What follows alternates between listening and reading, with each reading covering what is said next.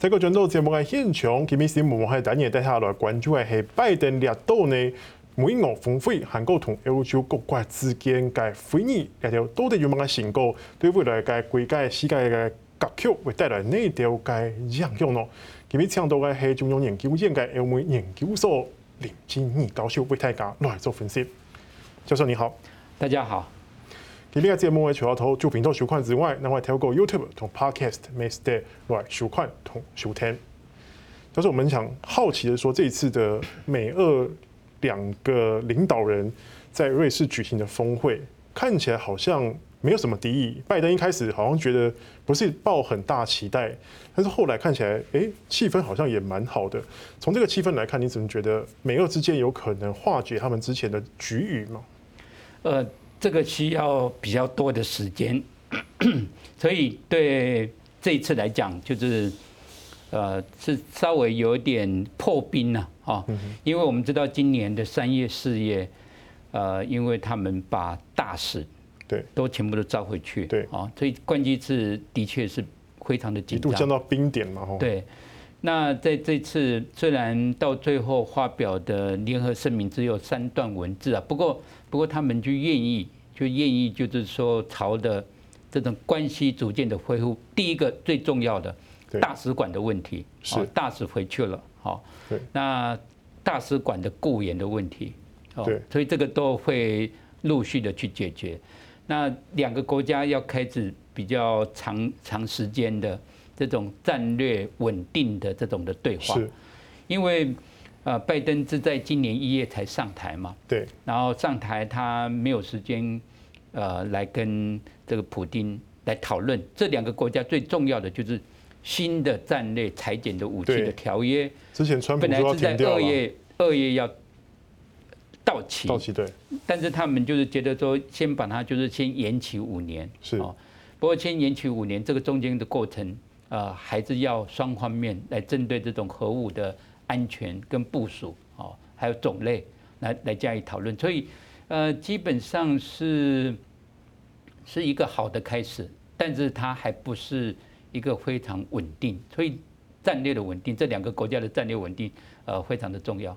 我是讲到这个战略稳定，其实我们蛮好奇的吼，因为以往美国呢，从川普到拜登，其实都一直把中国视为叫做战略竞争的对手。可是为什么会把俄罗斯定为就是我们要战略稳定的对象呢？感觉好像两国威胁程度好像是不太一样，感觉是不是？就这个核武器来讲，哈，那当然俄罗斯的这种的威胁就就更大，哦。那另外的话，就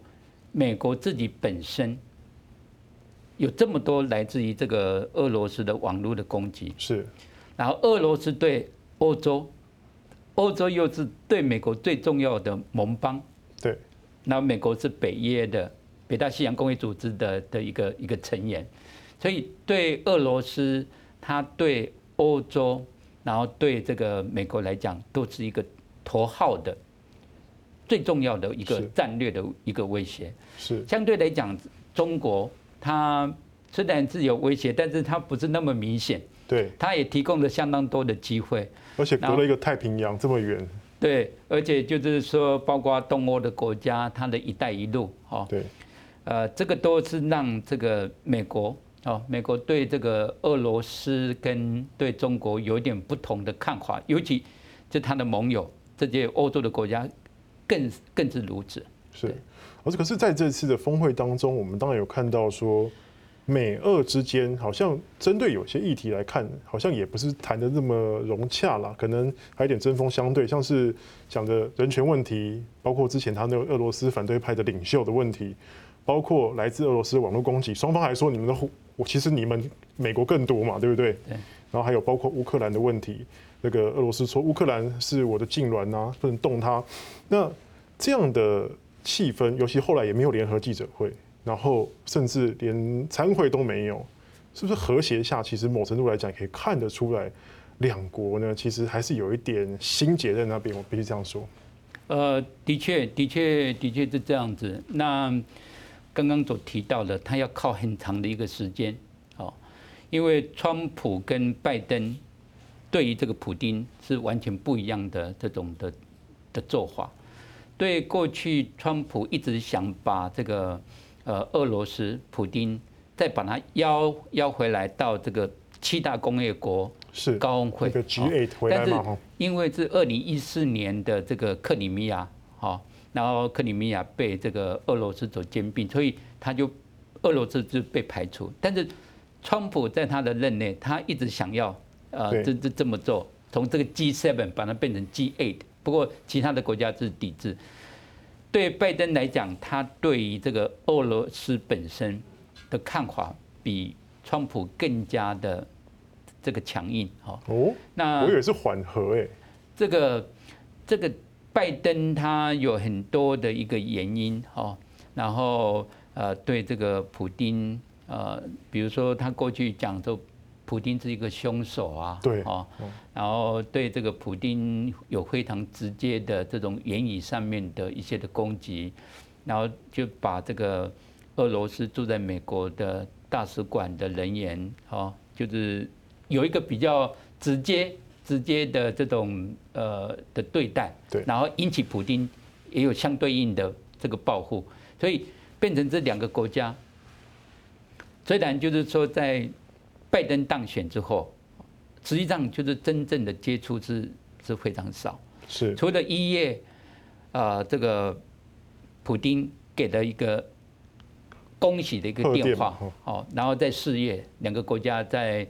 在针对这个气候变迁，然后四月就敲定在在六月，双方面要在这个六月里面要来讨论一些战略安全的问题，所以在这一次并不是一个临时起意。对，而是说是在两个月之前，好，然后这两个月之前，就是双方面的关系已经开始在紧张了。所以说，因为有紧张关系，然后哎，彼此认为也要开始要对话，想要降低紧张，是这样子吗？呃，因为俄罗斯太大，而且太重要，对，你根本没有办法，就是说容忍它就在那一边，然后不去处理啊。你有很多的问题，包括这个这个中程战略核武器啊。这个条约要就是要把它终止，双方面都退出了。对。然后要不要把中国纳入进来来讨论？哦。然后对欧洲来讲，这种中程战略核子武器的威胁就更加的这个明显。是。然后对美国在欧洲部署的这种的呃飞弹的防御，这个又让这个俄罗斯让普丁觉得说这不是针对啊针对这个俄国哦？所以就这些来讲，就是。最主要是因为欧洲对跟美国的关系，那美国跟这个俄罗斯，这个是加加成的效果啊。是对中国来讲，美中的关系表面上是呃是美国跟中国这个是抬得比较高一点，就是呃双方面比较比较计较，但是如何去把这个欧洲再能够拉拉进来，拉靠近对这个拜登政府。然后一起来对付或者应应来反制中国，这个的话是变成一个拜登呃即将要有一个挑战。老师，那你想到这个，我也想到说，其实有人也认为说，这一次拜登想借由与普京的会面，试图将普京从习近平那边再拉过来一点，有可能吗？呃，这个应该要有非常大的努力，在短期里面，这种可能性是是比较低哦。嗯哼。呃，其实习近平呃，整个中国，我们可以看得到，在美国川普政府的压力之下，他做了大概是两件事情，对，是一个战略的这种的决定，一个就是把欧盟，哦，把欧盟紧紧的把它抱在一起，对，另外就是跟俄罗斯，因为只有透过这两种的方式，才能够来缓和跟降低这个川普所带来的这种的敌视跟对。对整个中国的这种的遏制跟跟抵制，所以我我们可以看得到，在过去的这种的政策，哦，现在因为有拜登总统，对，那拜登总统又觉得说我不要单独像川普一样单独来对。付中国，